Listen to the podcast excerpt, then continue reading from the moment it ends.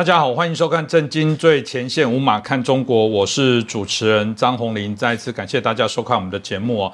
最近呃，这个台湾的议题哦，当然在全世界引起比较多的广泛的讨论，当然也跟这个中国啊战狼的外交这几年引起大家许多的一些反感哦。台湾突然啊慢慢被关注，许多媒体的报道声量，我想啊是明显的提高非常多。从我们在台湾的经验里面，慢慢有许多国家的国会议员也来到台湾来参访哦，一时之间。啊，台湾变成了整个啊这个角啊各国国际外交角力的一个非常重要的战场之一哦。那嗯，这时候我们就看到中国当然一直在强调一中政策，可我们看起来大家对于一中政策哦。呃，显然有不同的诠释权哦。呃，当然，对于中国来说，一中政策就是台湾也属于中国的。但很多国家觉得一中政策没有问题啊。世界上当然有中国这个国家，但台湾到底属不属于中国，或者是一个特殊的啊国与国的一个状况？我觉得这个大家现在重新再做一些诠释哦。那我们开心邀请到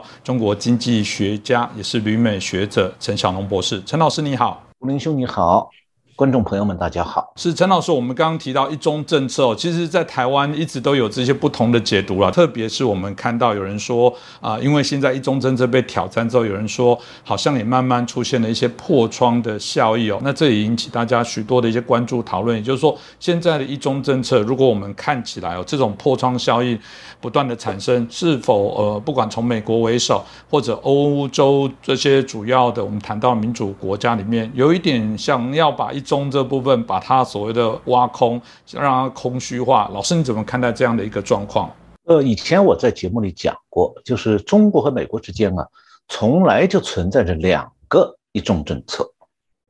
就是一中政策有中共版，还有有一个一中政策的美国版。那美国版的一中政策是包含了台湾关系法的，那么其中最关键的就是一条，不能用武力改变台湾的现状。那么一中政策的中共版是不承认美国的台湾关系法，然后认定中共有权单方面改变台湾的命运。那么中美双方呢都避免就这个严重的分歧在外交层面进行进一步的争吵。美国呢是不想点穿，以免无端的和中共打口水仗，导致台湾的稳定受到冲击。那么中共以前是既不想点穿，也不敢点穿。因为上个世纪七十年代，这个中共和美国建交的那个时候，中共的生死存亡的大计啊，是苏联要用核武器灭掉中共。那么美国呢，想把中共变成自己的冷战盟军，所以就同意给中共呢核保护伞。那个时候，如果中共得罪了美国，他就没有了美国的核保护伞，就会挂掉。所以他只能默认说，美国在一中政策上有他自己的美国版。可以自行其使。那么中共对台湾呢，多年来一直在玩文字游戏，搞鱼目混珠，就是他想对台湾说啊，美国版的一中政策就是中共版的一中政策。那美国呢是有时候会说明一下，说哎，我们美国版的一中政策和一中政策的中共版是不同的哦。但是具体在一中概念上到底有哪些不同？因为当初尼克松和中共拥抱的时候，在双方公报当中就玩的文字游戏，这个。让这个一中政策在字面上就“一中”两个字，“One China” 这个词字面上是一样的两个汉字，但是实质内容就像九二共识一样，也是属于一中各表，就是两个一中政策，这个美中两国各自表达表述。那么所谓的美国对台湾这个政策的战略模糊，其实是从那个时候就开始的，这也就埋下了美中在台湾问题上的对立。那么，如果是用一种比较僵化的思维和认知，那么会以为说，美中在台湾问题上的对立啊，无非就是对一中政策的各自解释不同。那么现在中共强大了，当然话语霸权增加了，一中政策呢，中中共版就会压倒美国版的一中政策。但现在呢，实际上的真实状况是，台湾问题已经再也不是单纯的两岸关系问题了。那所谓的台湾问题只是单纯的两岸关系问题，这种意思是说，台湾的处境以及与对岸的关系和周边国家乃至全世界没什么关系，只是地缘政治上一个区域性的小问题。那么台湾的政治势力当中呢，这个好像就有一种气氛，说谁和中共能够握手拥抱叙旧，谁就能私下达成帮中共统一台湾的安排，那么台湾就可以和平过渡了，不要出现武装冲突。那这种说法，中共的台办讲了很多年了，也是在这样操作，在期盼着收获果实的。但是啊，最近两年来，台湾问题已经国际化，它再也不是单纯的两岸关系问题了。那么，所谓的台湾问题国际化，就像美苏冷战时期东西德的关系一样，那个时候全世界都会在那里关注，说这个。在冷战的前线会不会爆发火花？因为火花要是爆发，就可能导致世界大战。那么在现在，我们都这个年代都知道，如果有世界大战，就很容易变成核大战。那么我先来讲，花一点时间讲一下这个东西德的这个关系啊，因为它和台湾有很多相似的地方。东西德的关系啊，其实比两岸关系、比大陆和台湾的关系要密切的多。特别是在西柏林，当年柏林本来就是一个城市，虽然说是按照苏联占领东部，然后美国、英国、法国占领西部，就柏林的西部来划分的，但是东西柏林之间原来是没有墙的，所以它那个地铁就是德文叫 S-Bahn，还有电呃这个德文叫 U-Bahn，电车就是街街上开的这个电车叫做 S-Bahn，这些公共交通呢都是按照整个城市的系统线线路在运行。所以很多人是在东柏林住，但是到西柏林上班，或者在西柏林住到东柏林上班，大家觉得是很正常啊。那亲戚朋友在同一个城市里头，这个，但是后来越来越多的东德人，当东德人讨厌苏联在东柏林实行的共产党制度，就开始往西柏林搬。那特别是很多工程技术人员和受过高等教育的人，这样的话，东德当局就一下子恼羞成怒，一夜之间沿着东柏林边界。修了柏林墙，有一部片子专门讲这个事儿的。那这座城市呢，一下子就一夜之间变成两个国家了。那西柏林属于西德，享有所有的自由；东柏林变成了东德，完全没有自由。所谓没有自由，首先是你不许去西柏林，当然更不许去不许去西德。你想去说看朋友、看爸爸妈妈，对不起，不行。所以有些很倒霉的家庭是家在东柏林。柏林墙修起来以后，他想到西柏林上班，不行了，过不去了。然后说妈妈住在西柏林，想去看看他，也是禁止的。但是啊，从柏林墙修起来以后，一直到东德的共产党政权垮下来，中间有四十年之久。那东西柏林之间是从来没有出现过这种这个像两岸关系当中的呼吁，什么两边是一家呀，血浓于水呀，一定要统一啊这样的声音。因为你要从刚才我介绍的柏林的情况看得很清楚，那他们两边的东西柏林之间、东西德之间的关系的密切程度，比两岸之间要密切的多的。但是呢，因为柏林成了美苏冷战的前线，两边就成了敌对国家，这就谈不上什么友好亲情了。那西柏林人呢还好一点，他们是可以去东柏林访问亲友的。因为东东德的政府想要得到西德人带过去的硬通货西德马克，但是东柏林人的护照是不允许进入西德的。那么这样的话呢，就这个，而且是东德共产党当局根本就不给东德人发放去西德的签证，所以东德人的一个家庭突然被这个冷战就隔开以后啊，就变成天人永隔了。东德这边的家人就几乎永远不能去西德那里探望亲友了，变成永世隔绝。所以那个时候，东德人是只能绝望的在共产党统治下活下去，没有任何希望。当然了，也有人学会了顺从，比方刚刚下台那个德国总理默克尔，他就是在东德长大的。他当了总理以后，有一次回忆讲说：“我童年很幸福啊，是他在共产党统治下很幸福。那应该讲他很懂得和共产党怎么合作。”那么再回过头来讲柏林，在这种情况下，当时西柏林的居民当中。没有人出来说我们不要战争，我们要和平，要统一，所以我们要和共产党政权保持友好合作，可以换来和平。在整个冷战期间四十年，西德没有人，也没有这样的政治势力冒出来过。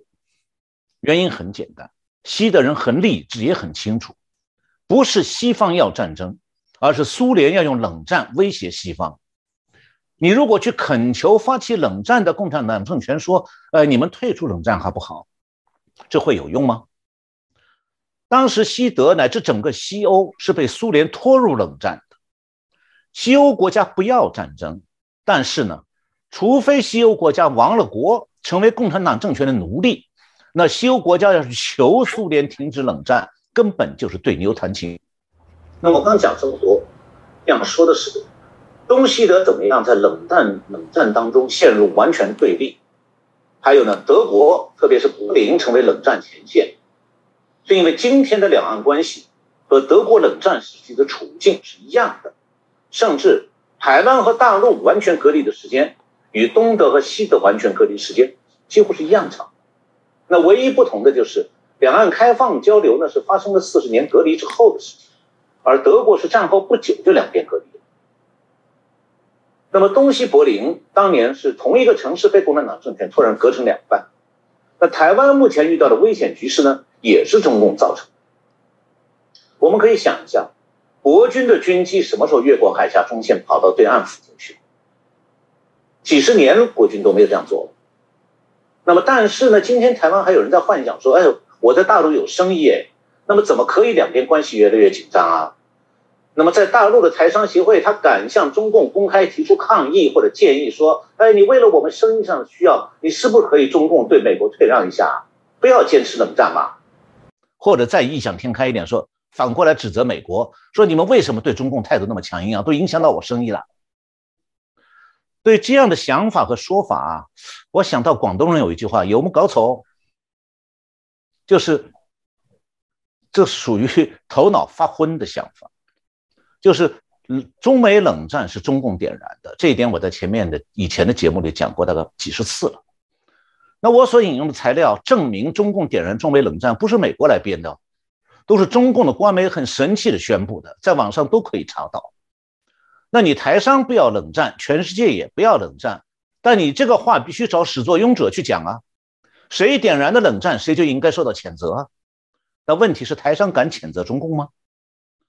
实际上。中共敢于点燃中美冷战，他早就做好精神准备了。他不但不怕冷战，而且想制造冷战。你去劝他，越劝他越觉得你软弱可欺。现在是中共在共军在不断的扩军备战，那对外军事威胁的矛头是直指美国，核飞弹也对准美国。美国是为了自卫而做出反应，就像日本、台湾、澳大利亚都一样。都是因为受到中共的军事威胁而不得不采取自卫措施，免得挨打。那我前面讲说两岸关系现在国际化了，什么意思呢？就是说关键在于啊，很多民主国家看清楚了，如果台湾失守，不是中共对外扩张的第最后一战，而是他对外扩张的第一战，第一步。所以接下来日本看到了自己可能会被中共围困而亡国。澳大利亚也看到了中共正在展开未来围困澳大利亚的海军的军港部署，美国更是看到了台湾这块整个亚洲的多米诺骨牌当中，台湾是第一块骨牌。如果台湾倒下去的话，第一岛链被中共突破以后，后面的局面就不可以收拾。那中共现在已经开始部署攻击第二岛链上美国的关岛基地了。美国也正在紧急部署关岛的防空袭、防远程飞弹的进攻这方面的能力。那是谁把台湾问题国际化的？当然是中共。是谁对台湾步步紧逼，在军事上、宣传上、策反方面，在动摇台湾的安全和稳定？当然也是中共。那现在中共呢，还是在用他惯用的那个贼喊捉贼的倒打一耙的手法。明明是他在像切香肠一点一样啊，在一点一点的削弱台湾，想按照他的意图把台湾收入囊中，他却喊叫讲说美国和周边国家的自卫措施妨碍了一中政策的中共版，这像什么呢？我举一个例子比喻，就像你家隔壁住一个黑道大哥，每天在你家门口横行霸道，不时的说我要点火烧你们家房子，然后再喊说这家人家归我管的，你们谁来帮他就是破坏我的地位。那台湾现在确实有一部分人不愿意用刚才我讲的这个中美冷战格局来认识台湾国际化这个最新的现实，还是想继续玩两岸关系来和中共勾兑，这条路已经进入死胡同了。没有任何用处了。那么这种想和中共勾兑来解决国际化的台湾问题啊，就好比说，这个还回到我刚才讲的黑道大哥的例子，就像一个黑道大哥，隔壁那家人家被他霸凌了，然后来了不少仗义直言的邻居和朋友站出来警告黑道大哥，那黑道大哥也有点收敛了，可是啊，被霸凌的这家人呢，有一个弟弟。偷偷跑去求黑大大哥说：“哎，我会听你话，你可不可以退出黑道，不要当大哥了，把你弟兄都解散掉，我们继续做好邻居，好不好？你如果是隔壁邻居的那家人家的家长，你觉得你家出来这样一个弟弟的行为，很给你们家争气吗？”是，我想老师刚刚提到了这样的一个例子，应该可以让大家感受很深。另外一种状况就是回过台邻居指责这一户被霸凌的人家说：“都是你没事干嘛惹这个黑道大哥？你看我们都过得好好的，他就不会来找我们这一家，就是你们这一家有问题，所以就是你们在捣蛋。”呃，这个部分的确很标准，典型中共在做台湾内部的分化。那有许多人搞不清楚啊，分不清楚谁啊，真正是对我们整个台湾社会造成秩序上的一些威胁哦。那当然，这就是我们值得。关注的那不只是刚刚提到的这个啊美中台三方的这些改变，特别台美的这些外交有许多的一些升温哦。然后很多人也谈到，刚刚这个老师也提到，欧洲的部分也是一个很大的转变，因为毕竟欧洲曾经也受过。共产党的非常多的这些次色力量的威吓哦，最近也因为这个美中的这些角力的升温哦，慢慢的这个欧洲跟台湾的关系哦，其实在最近来讲，同样也是啊升温不少。这部分老师您怎么看待这个啊台湾跟欧洲这些升温之后，对中共可能会产生的一些威胁，或者他们可能面临的挑战会是什么呢？呃，现在中共啊对台湾受到国际社会的关注和声援呢？当然是生存心存不满的，嘴上也会骂。但是呢，中共也有投鼠忌器的另外一面。就我们讲说台湾问题的国际化，就是我们要有国际化的眼光来看世界局势，还有各国对台湾的态度。所以要从这样一个角度来分析中共的行为。呃，欧洲国家呢，现在暂时还不是台湾问题的直接当事国，那美国和日本才是最主要的直接当事国。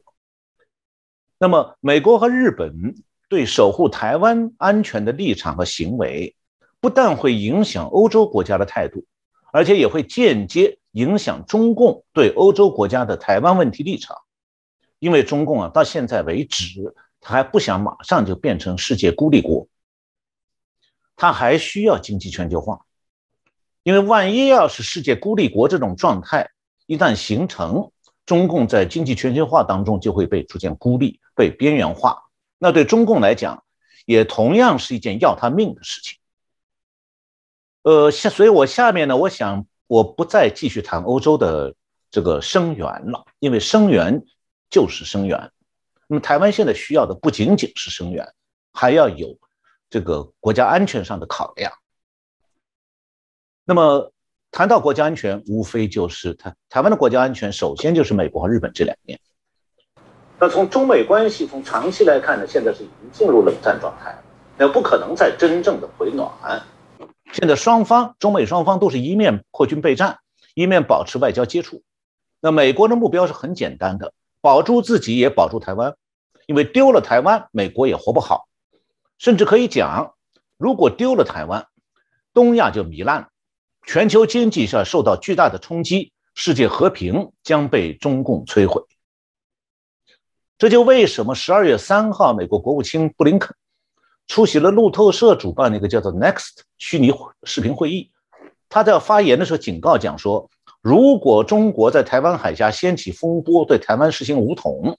将是潜在的灾难性决定，将招致可怕的后果。中国领导人。应该慎重考虑他们的对台行动，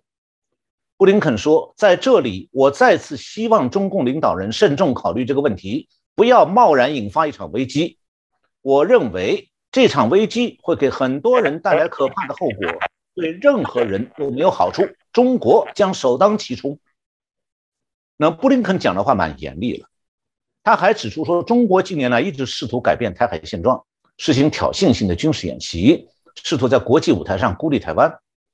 那么当时这个会场的人有人通过视频问布林肯：“那美国是不是会承诺在中国大陆攻台的时候派遣军力协助？”布林肯的回答是：“我们一直都非常明确，多年来，承诺确保台湾拥有自卫的能力，我们将继续履行这一承诺。”那么当天的这个会上呢，他是把台湾称为创新型国家。那么这是外交官的话，我们都知道，外交官是负责戴着白手套和对方赔笑脸的。他们的话呢好听，不一定真有用，真有用的是军方。所以我下面还要介绍一下美军最近的行动，因为过去几个星期啊，我们的节目没涉及到这方面，而最近美军和日本都有很多新的动作，都事关台湾以及周边地区的安全问题。那十一月下旬，美国海军陆战队和日本呃海军美国的海军第七舰队，在日本附近的海域进行了一个星期的演习，任务是练习打击印太地区的海军目标。这个海军目标也许就是中共的航母舰队。那么日本呢？这个公布新闻时候讲的很含蓄，他没有说美日联合要打击这个海军目标是哪个国家的。但是美国有个网站叫“任务和目的”网站，十一月二十九号，他报道说，美国海军陆战队和第七舰队最近在日本附近举行了这个叫做联合战术演练和模拟打击，一共六天。美军是出动了超级大黄蜂战斗机、这个预警机和加油空中加油机。那么参与演习的部队包括住在日本本土、日本冲绳，还有住在卡尔文森号航母上的部队。那美国官方的新闻稿是说呢，这个训练活动提供一个非常重要的机会，可以练习致命的海上行动，以对抗同级对手。致命是让敌人致命啊！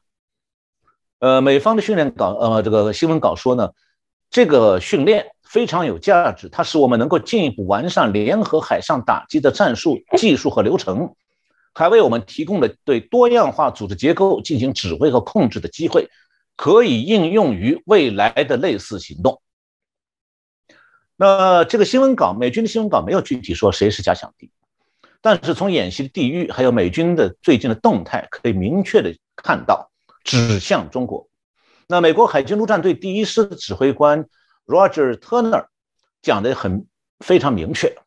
他的原话是：中国可能对美国构成生存威胁，我们需要为此进行训练。呃，美国的这个西方媒体的报道说呢，五角大楼现在是在专注于与大国竞争，这主要是中国，通常意味着是与中国的冲突。那美军领导人一直公开表示，他们会定期的关注中国周边的事态发展，并专注于确保美军为任何事情做好准备。那么具体的就是涉及到一个关岛了，关岛呢是美军支援台湾防卫的重要基地之一。它的自身的安全决定了对台湾的防卫能不能有效的支援。那么同时呢，关岛又是第二岛链上的一个关键一环。那中共已经明确表示说，它有攻击关岛基地的能力和打算。那华盛顿呢，有一个智库叫做战略国际中研究中心，里面有一个项目叫做导弹防御项。这个项目的主任是 Tom Caraco 他对《华尔街日报》说啊，说如果我们不能保卫关岛，那里的空军基地和那里的其他设施，我们就很难向太平洋投射力量。这句话的意思很明确，就是保不住关岛，就支援不了台湾。那么，关岛是太平洋上美国的领土，有十九万美国平民和军人住在那里。那关岛呢？它的空军、海军和海军陆战队的基地，距中国是一千八百英里，算是美国领土上距离中国最近的美军基地。那么，由于中共轰炸机现在是能够发射打到关岛的巡航导弹的，所以美国早就在开始关注关岛可能面临的威胁。八月十三号，美国海军研究所的网站介绍说，美国国防部的飞弹防御署主任向国会报告讲，美国已经在准备保护关岛不受中国远程飞弹的威胁，这样一个防飞弹的防御系统。那么十月七号，这个网官网还说呢，美国现任国防部副部长 Kathleen Hicks。他也表示说，中国持续的这个军事扩张构成了对关岛和夏威夷的日益增长的威胁。那么他的看法表明说呢，经历过太平洋战争的美军对于中共从西太平洋地带发起进攻，威胁中太平洋和南太平洋海域的这种扩军备战活动，美军是既高度警惕，又有历史上丰富的战略战术经验，就美军是很容易识别中共的军事扩张的战略意图。那么最新的消息是十一月九号，《华尔街日报》报道，美国为了增强这个关岛的防御系统，已经引进了以色列的一种叫做“铁穹”导弹防御系统，部署在关岛，并且已经开始测试了。以色列这种这个“铁穹”系统很著名的，它拦截了从巴勒斯坦发射过去的各种火箭弹，甚至迫击炮弹。现在美军的军事规划人员呢，正在关岛安装和测试这个系统，是为了防御中共轰炸机发射的巡航导弹。这个铁穹防御系统呢，是以色列一个叫做 Rafael 这个先进防御系统公司和以色列航太工业集团研发制造的。这个研发过程当中，美军一直有投资的。这个系统呢，是由发射模块、雷达模块、操控模块和检测模块组成的。它由美国雷神公司制造的一种叫做 Tamil 导弹拦截导弹，去拦截对方来袭的火箭弹和导弹。一般认为是拦截范围是四十英里，属于末端拦截系统。它的功能是保护这个人口稠密地区和这个重要的这个国家的资产，包括军事资产。同时，它也可以拦截火箭炮、短程导弹和无人机，拦截的准确率达到超过百分之九十。那么，五角大楼曾经指出过呢，中共的轰炸机现在可能发射一种叫做“长剑二零”的巡航导弹，对关岛构成威胁。那么，这个铁穹防御系统已经显示出来，它可以拦截一些这个速度低于音速的巡航导弹，比方讲“长剑二零”就是属于这个它可以拦截的导弹。那么，今年八月份，美国陆军在 New Mexico 有一个白沙导弹。靶场在那里测试了这个铁穹系统，就一下摧毁了八个巡航导弹，所以它可以证明它可以摧毁中共的这个巡航导弹的攻击。那么以色列国防部当时有一个声明说呢，美国陆军的铁穹系统是为了保护部队免受一系列威胁，包括受巡航导弹、无人机系统、火箭弹、火炮和迫击炮的威胁。那关岛的美军从这个月开始，就十二月。已经开始操作铁穹系统，并且把这个系统和它关岛原有的各种导弹防御系统合在一起训练。另外呢，美军今年九月份陆军的防空导弹防御司令部已经委托在阿拉巴马州的一个公司生产铁穹系统的替代品，也就是说，美国要生产自己的铁穹系统。预计第一份这个订单呢是二零二三年后年九月交付。那对美军来讲呢，这个铁穹系统啊，只是一种临时解决方案，它可以拦截从陆地或者轰炸机上发射的导弹，但是它拦截不了从太空飞来的中共的弹道飞弹。所以目目前美国还在制定单独的计划，要加强关岛基地呢对远程的弹道飞弹的防御，这里边就包括要使用经常用在舰船上的那种宙斯盾导弹飞弹防御系统。另外一方面，现在亚太地区各个国家都在投资导弹技术。今年美军取消了对韩国导弹射程的限制，所以韩国已经批准了资金了，将要开发自己的铁穹系统。那日本首相岸田文雄现在希望呢，日本也要发开发这样的导弹。那日本呢，其实最近有一系列的表态和行动，呃，看在中共眼里啊，是相当严厉的。我这里特地为大家介绍一下。因为这些日本的表态，已经表明日本非常清楚地看到了，如果中共要是设法占领台湾，日本面临亡国的危险。美国之音十二月一号报道，日本前首相安倍晋三他参加了在台湾的一个智库的视频研讨会。那么他在会上呢做了一个视频演说，标题叫做“新时代日台关系”。他发言时候讲。说武装侵略台湾对日本会非常危险。然后下面我引一段他的原话，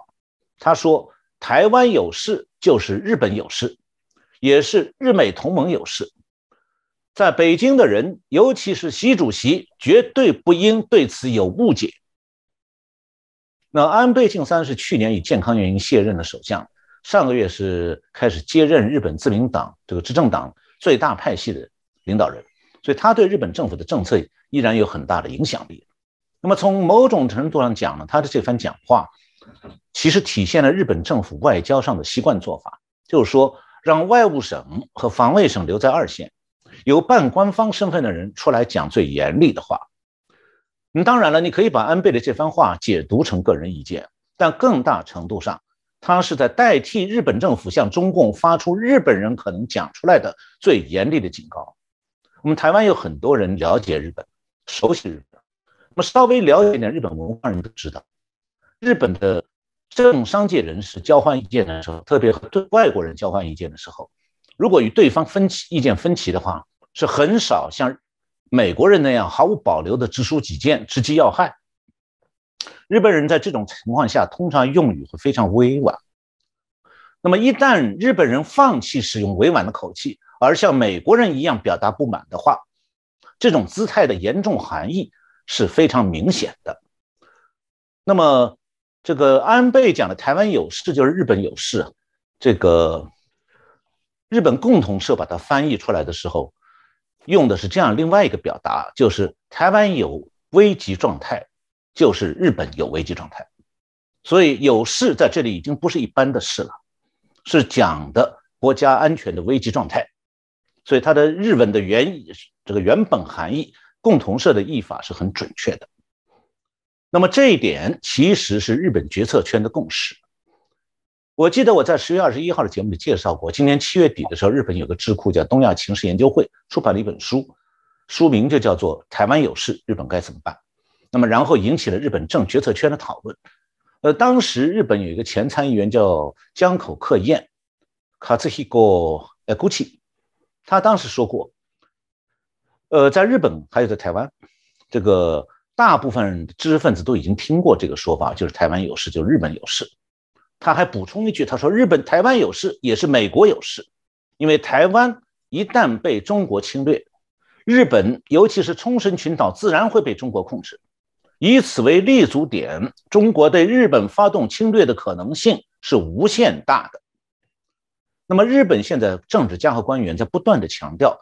台湾有事就日本有事啊，当然不是空穴来风。我们都知道，日本不会轻易随便的强调中共威胁的。”他一直很注意维持一种比较稳定的中共的关系，包括这次奥运会、冬奥会，他也没有表示抵制，就是他在外交上保持一定的灵活性。但是日本现在已经切实的感受到了中共的军事威胁，而这种像军事威胁正变得越来越大。我举一个数字，我们说台这个共军的扰台飞机扰战机扰台，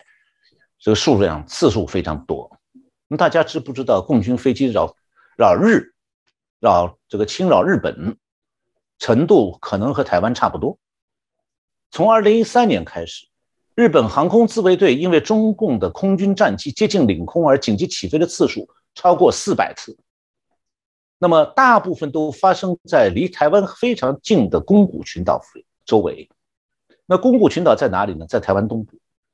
其中。宫古群岛最靠西的那个与那国岛，离宜兰县的海岸只有一百一十公里。天晴的时候，在与那国岛上就可以看到中央山脉的，就台湾的中央山脉。所以，如果中共攻击台湾，那么要支援台湾的日本自卫队或者是美军，都住在冲绳。他们从冲绳出发，要往西南到台湾这边来，无论是海军还是空军，都必须经过宫古群岛。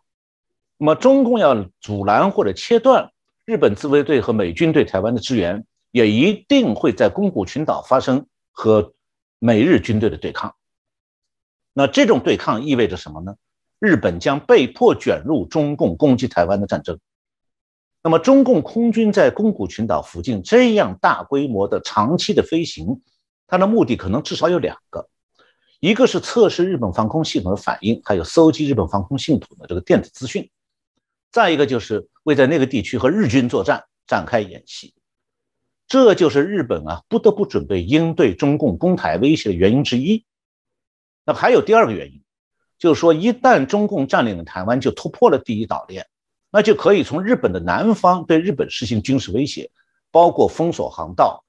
阻止正常海运，让日本陷入经济困境，当然也包括封锁和孤立日本冲绳西南方向这一系列岛屿，也包括宫古群岛在内的。这样的话，日本将直接面对中共从军事上和经济上的勒紧绞索，然后日本就陷入生存危机了。那日为了防止这种局面出现，日本是不仅在外交上明确表示说不会忽视中共对日台湾的威胁，而且清楚地表示说。日本非常了解中共攻台的战略意图，那个意图就是下一步将危及日本的生存。那么，日本现在已经在与那国岛增加军力，准备进驻飞弹部队，还要加强在宫古群岛的防卫。那么，最新的情况是说，十二月六号，日本新任首相岸田文雄在国会发表施政演说。下面这段话，请大家注意听一下。这段话。在我看来，是对中共的一个非常严厉的警告和威胁。我们知道，日本从来不会威胁中国的，这回日本新首相威胁了。他在施政演说里讲到说，日本在日益升高的地区威胁面前，将采取措施强化国防，并将探讨包括获取攻击敌方基地能力在内的所有选项。这句话什么意思？这句话意思是说。如果日本面临了中共攻击台湾的这种状状况的发生的话，日本可能要直接打击中共的基地。中共基地在哪里？在中国。就是说，日本准备主动参战，这是他的表明的意图。说探现在是当然是探讨的，但是日本在做这样的备战，有了这样的战略的思维了。那么十一月二十六号，日本政府已经批准。他现在这个二零二一年的军费开支已经达到创纪录了，那么他准备在目前的五千三百呃五万三千亿日元的这个基础上，把今年的这个军费啊再加上七千七百亿日元的额外军费支出，为的是加速采购导弹、反潜飞弹和其他的武器装备，应对中共。那么日本呢，现在是有一个规定，说是国防预算呢不能超过 GDP 的百分之一。那现在岸田政府已经计划说要把国防预算再翻一番，达到 GDP 的百分之二。我不太清楚台湾现在这个军费占多少，我想日本已经在做了。那么这个以上我们谈的这些，就是台湾问题国际化的外部状态。很显然的，这样的局势就不是说两句“九二共识”就可以化解的。那么我们回到欧洲国家的道义和外交声援。当然很可贵，也很重要。但是对台湾来讲，真正让中共忌惮的还是美日两国的扩军备战。而对欧洲国家来讲，中美冷战的格局越来越清晰化，那么他们对欧盟与中国的经济关系也会重新评估。所以啊，今后啊，台湾和欧洲国的关系呢，可能会有更多的改善。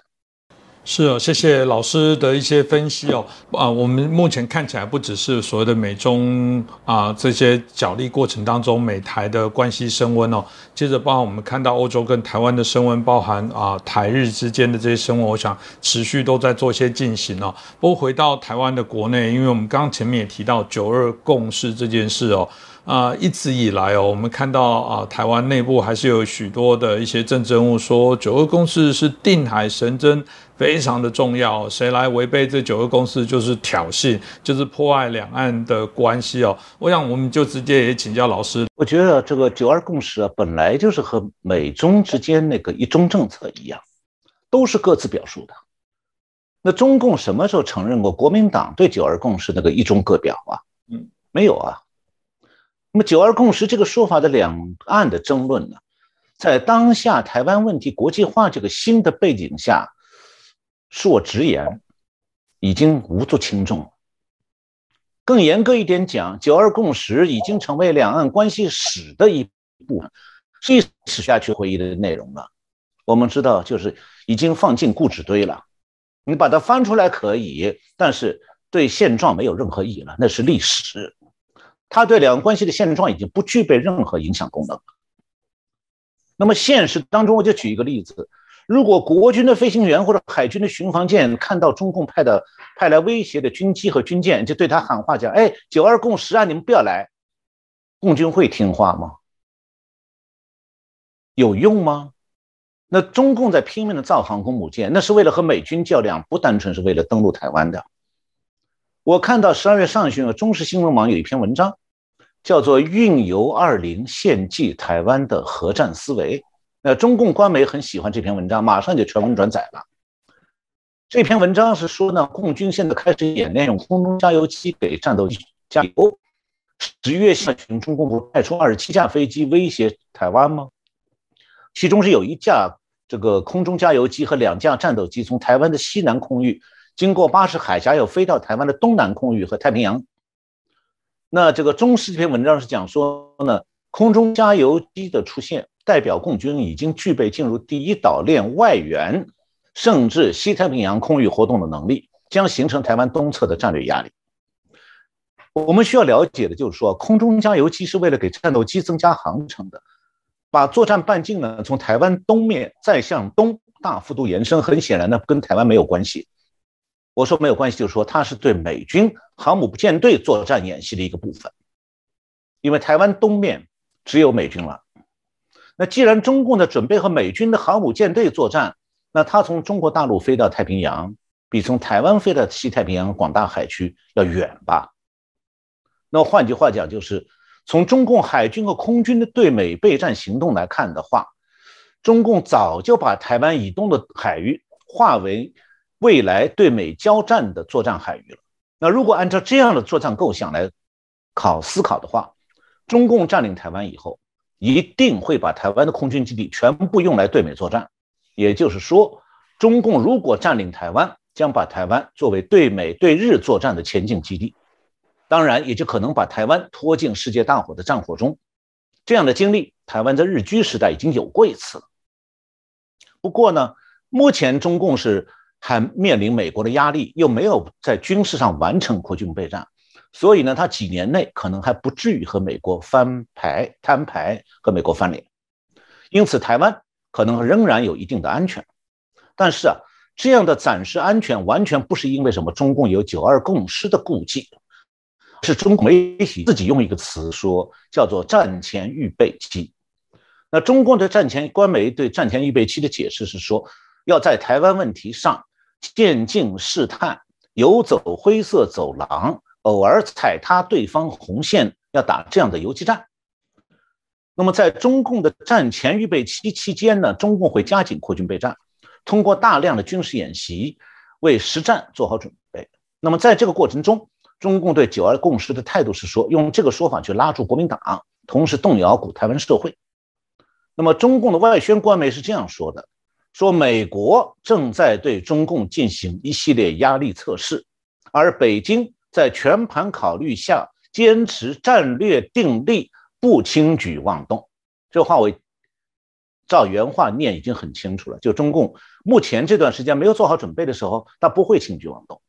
但是，一旦中共度过了他自己讲的战前预备期，就是把他的扩军备战达到他可能达到的最大程度之后。中共就可能不顾美国的压力，准备在占领台湾的过程中与美军和日军开打。到了那个时候，九二共识就是一块擦枪布，用九二共识作为开战的理由，用过之后就扔掉不要。所以这就我说，九二共识已经进入历史垃圾堆了。是我刚刚老师刚刚应该讲的非常清楚，九二共识现在在台湾我们搞不清楚，还有很多人说这个九二共识就是台湾的保命符。啊，包含前一阵子国民党的这党主席的选举，所有的人都在加码，在谈到说，对谁没有去遵循九二共识，谁就是违背啊台湾的最主要的民意，然后就是一个所谓的啊两岸和平的破坏者。但老师讲得很清楚，这个谁还在跟你玩九二共识，这不过是丢一个假的议题，好像让我们这个最大的在野党还吵着，好像是依着这件事情可以来作为台湾安全的保障。这部分延伸到另外一个课题，同样有点类似。我觉得很多人就说不要挑衅，干嘛这个去这个去激怒这个中共呢？那台湾只要这个我们讲大家相忍啊，或者是有时候甚至有人说，其实呃一国两制也没有不好啊，我们就还是可以安居乐业，它还是可以保有我们自己过自己的日子。啊，我们呃甚至搞不好回复到整个大中国里面，哇，你看它的经济多好，我们还有一些红利可以来共享啊等等，有些人就会觉得有这种我们看起来真的有一点投降派的这些言论，就我们看起来一个九二共识来作为保命符，跟另外一个我们认为稍微这个求和求好。姿态放软就可以获得中共嗯对我们的这些友善跟友好。老师，您觉得这真的就是可以解决台湾的问题吗？呃，我举一个比喻啊，台湾和中共的关系啊，可以讲啊，中共有点像台湾的索命鬼，就要台湾命的一个鬼。那美国是什么呢？美国是台湾的保护伞。那么在这个基本背景下。如果台湾的选择是说我弃伞投鬼，就是说我要把保护伞放弃，然后我去投靠那个索命鬼，要你命的鬼，那是什么？那是找死。那如果说台湾是靠伞斗鬼，就你依靠保护伞和鬼斗，那台湾才是求生。我看到两年前，两年差不多三年前了，风传媒有一篇文章。讲标题叫做“向中共投降最惨绝对是军工教”，回顾七十年前血腥过往，他们不是被处决虐杀，就是被关到死。那这个文章除了提到这个在中国的前国军、国民政府的人员有大批是被中共镇压呢，还谈到在朝鲜战场被俘的几万中共士兵当中，有一半是国军官兵。那么这些原来的国军官兵，那么这些人在韩国的俘虏营呢，很多人选择回到台湾来。那我想这里边有一个很简单的事实，那就是啊，这些在台湾战场上缴哦不在朝鲜战场上缴重活下来的前国军官兵，到了台湾以后生活都比较稳定，可能今天还有人健在。那反过来，共军官兵就还不是前国军官兵，原来就是共军的官兵，他从俘虏营回到中国以后，都一般都被视为叛徒，被关到集中营，大量人以后活得非常惨的。我记得八十年代中国出了一本书，介绍这些朝鲜战场被俘的共军官兵回国以后结局如何悲惨。我讲的是共军官兵哦，不是前国军官兵啊。这本书我当时还买过。那中共啊，对解放军自己官兵的当了俘虏都这样残酷，那那些从朝鲜战俘营到台湾投奔自由的前国军士兵，当时他们其实不知道的。但是啊，如果他们选择回中国，具体会有什么下场？最后是历史证明了的。投奔自由，也就是投奔个人的解放；投奔中共，相当于投奔绝望。那一般的想象呢，会说啊，台湾投降中共以后啊，呃，会有相当一部分人遭到中共全面残酷的政治迫害。这个其实还只是中共开始统治台湾时候的举动。接下来我想说的是，还有更危险的局面。那就是说，如果台湾投降中共，很快就会面临一场战争。那中台湾人有人说，我们为了和中，就为了逃避战争，是不和中共打仗吗？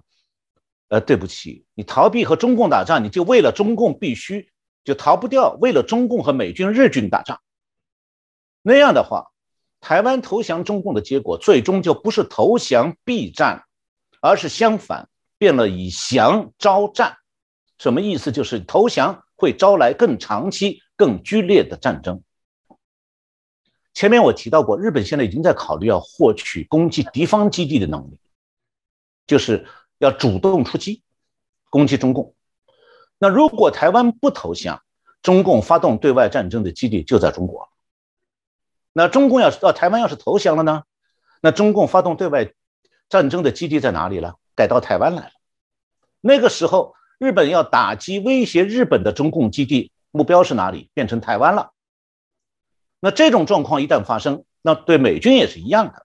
就意味着说，台湾的如果投降，就把目前台湾的盟友和保护伞变成台湾的敌人，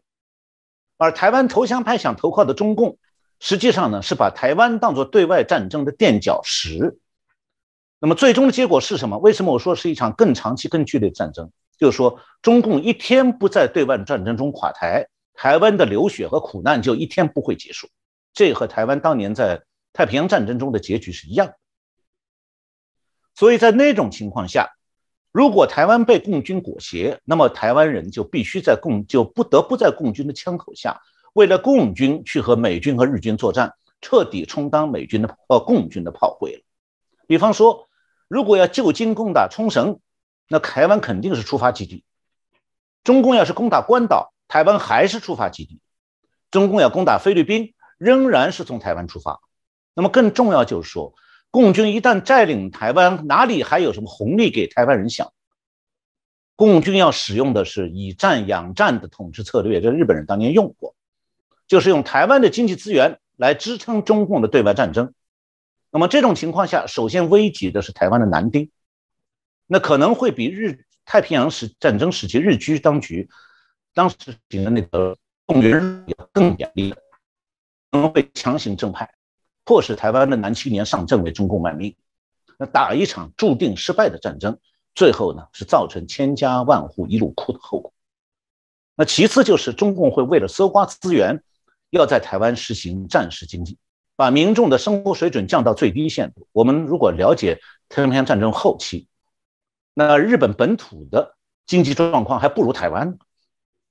那个时候是要把所有用来撑支撑公军战力的经济资源，从外汇到私人财产到稻米，都用到打仗去。